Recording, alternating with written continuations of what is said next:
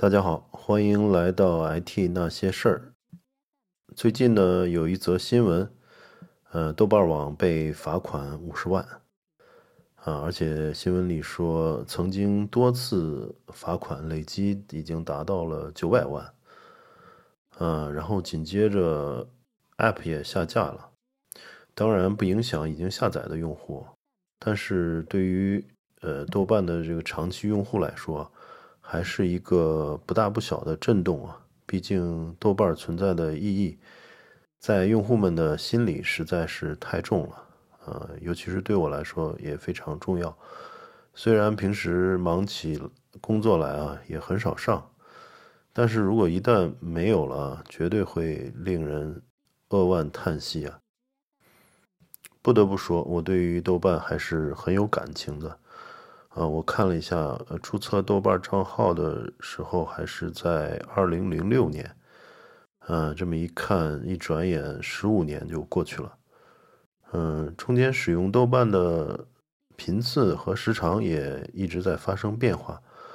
呃，最早期呢，刚工作，可能时间还比较充裕，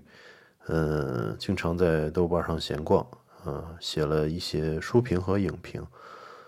后来呢，只是在看完一部电影或者一本书之后，读读上面的影评和书评。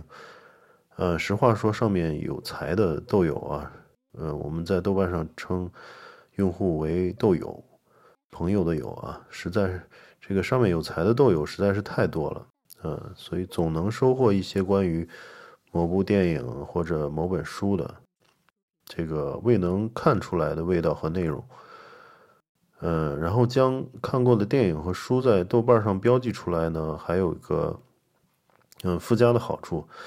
就是它有一个推荐的功能，嗯，也就是猜你想读或者是猜你想看，而且我用了一段时间，就感觉它推荐的也相当精准啊，总是能推荐到呃真的符合胃口的一些作品。呃，上面的影评啊，这个书评，呃，非常精彩啊，呃，很多在上面我关注的一些，呃，人都是专业的人士啊。我记着最早叫有一个叫老晃，他是看电影那个杂志，当然现在这个杂志好像已经没了。就是当时有一个十十几年前有看电影那本杂志，他是那个杂志的主编，然后他在豆瓣上好像。嗯，很早以前看过的电影标记出来的已经有四五千部啊，嗯，非常惊人。然后，呃，还有一些，呃，就是，呃，非常出名的一些在媒体行业啊，然后影视行业，呃，工作的一些，呃，编剧啊，一些这个，呃，专业人士，其实也在上面。然后还有大量的这种啊，文学爱好者啊。呃，艺术爱好者也在上面，呃，所以他的总体他的这个评论，呃，是非常有呃质量和有价值的。呃，也曾经沉浸式的玩过一段小组，呃，并且惭愧的说，嗯，其实之前前女友曾经是豆瓣上认识的，啊，当然现在已经已为人父啊。伤心的事不多说，此处略过一万字。那聊点开心的吧，比如说电影。嗯，我超级喜欢看这个昆汀·塔伦蒂诺的电影。嗯，不光在豆瓣能看到昆汀拍过的电影啊，一个一个找来看，还能关联出其他相似的，就是这种黑墨、黑色幽默题材的电影，啊，非常非常对胃口。嗯，像什么《猜火车》啊之类的。然后就是感觉豆瓣就是用四个字来形容，就是顺藤摸瓜，啊，越拽越多，就能拽出来非常非常多的内容，嗯，所以这个时时时不常的去逛一圈，又可以去看很多电影和买很多书，嗯，是一个很很嗯很好的一个精神享受。那还有日本的导演北野武啊，就是我也非常喜欢，就爱到极致的那种。嗯，在豆瓣上也可以把北野武导过的、还有演过的，甚至监制过的全扫荡一遍。嗯，就是最有意思的就是他那个最出名的就是这个《菊次郎的夏天》嘛。呃，应该很多人喜欢，我我也是看了无数遍。然后还有书，我的书柜呢，呃，已经塞满了。呃，我的书柜其实也不小，是那种呃能够占一面墙的那种。然后嗯，有两个大书架，呃，也是非常高，呃，已经塞满了。然后现在没处放了，就是茶几啊、沙发上。也都还堆着几十上百本嗯，这些呢，也都拜豆瓣所赐。经常在这个一个历史题材的书下面啊，我非常喜欢看历史题材的书。呃，看到这本书，嗯，和这本书强相关的一个同一个作者或者同一类型的书的推荐，嗯，导致现在买书如山倒。读书如抽丝，阅读的速度呢是永远赶不上买书书买书的速度。当然了，家里堆满了各式各样想读的书，我认为也是一件幸福的事儿。嗯，比起名包、名表啊、名车，多买几几百本书，其实成本可以说是相当低啊。周末随便三五好友吃顿大餐，嗯，一套《哈佛中国史全集》也就出去了。这样看啊，买书实际上还是最节约的消费。一方面呢，书本来也花不掉多少钱，呃，一方面书也书多了，出门也少了，消费也就降下来了。嗯，我一直对历史题材的非常感兴趣啊，尤其是中东历史。啊，以前跟同事们、小伙伴们聊，就说我是 IT 行业最懂中东的人啊。这个反正目前是还没碰到能嗯比我更了解的，嗯，这个中东地区呢是世界的十字路口啊，有有有另一种说法叫全球的斗兽场，战争连绵，矛盾不断啊。即地理位置上来说呢，它是欧亚大陆的中间地带，呃，地缘政治来说呢，呃，受到呃欧洲和亚洲的挤压在中间啊。然后美国呢又不希望中东太平，呃，在中东留了一个蝎子，就叫以色列。那么对美国来说呢，欧亚大陆有事儿啊，美洲就安全。嗯，这片地域呢，问题很多啊，现在有巴以问题啊，有这个逊尼派和什叶派的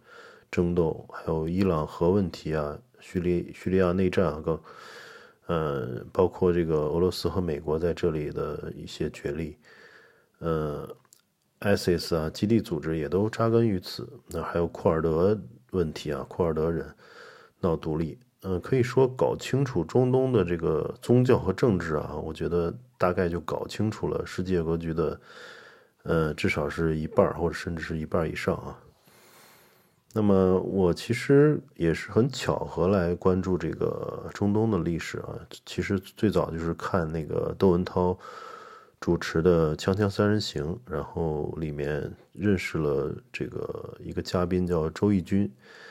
嗯，周轶君呢，他原来是新华社驻加沙地带的记者，呃，写了后来后来出了一本书叫《走出中东》。那么看完书呢，我在豆瓣上又读了这本书的很多书评，又了解到很多中东的这个背景信息啊、上下文啊、历史啊，还有一些其他书的推荐。那么又顺藤摸瓜嘛，然后从这个豆瓣上看到了更多的关于中东的书啊，比如还有一个记者叫郭建龙啊写的叫《穿越中东百年》。还有呃，香港的张信刚先生的《炸大中东行记》，嗯，呃，然后还有美国这个呃，美国的一个记者叫弗里德曼，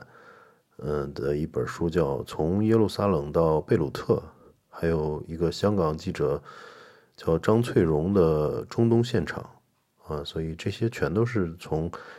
呃豆瓣上顺藤摸瓜找出来的，嗯，然后一个一本接一本。呃，买来读了，然后读完了以后再去看书评，啊，有时候呢，从书评里又能抓到一只藤蔓，又拽出更多好书。嗯，如果没有豆瓣这样的呃信息密度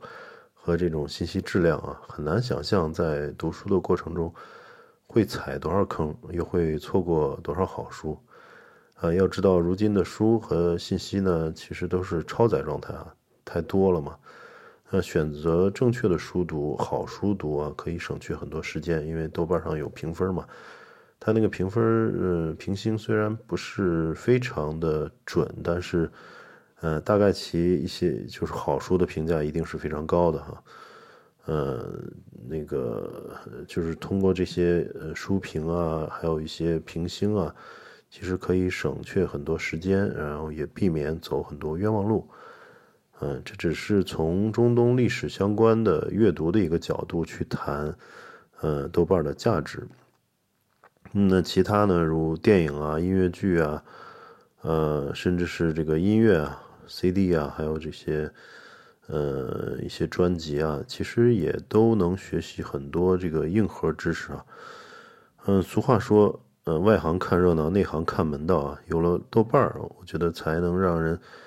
更多窥探到书影音里面的这个门道。嗯，看出了门道呢。也就越来越喜欢，嗯，越来越能品出里面的味道，越来越觉得其乐无穷，嗯，都说豆瓣上，嗯，这个文艺青年特别多啊，希望豆瓣能一直陪着我们这些文艺青年、文艺中年、文艺老年。好，今天就先聊到这里，我们下期再见，谢谢收听。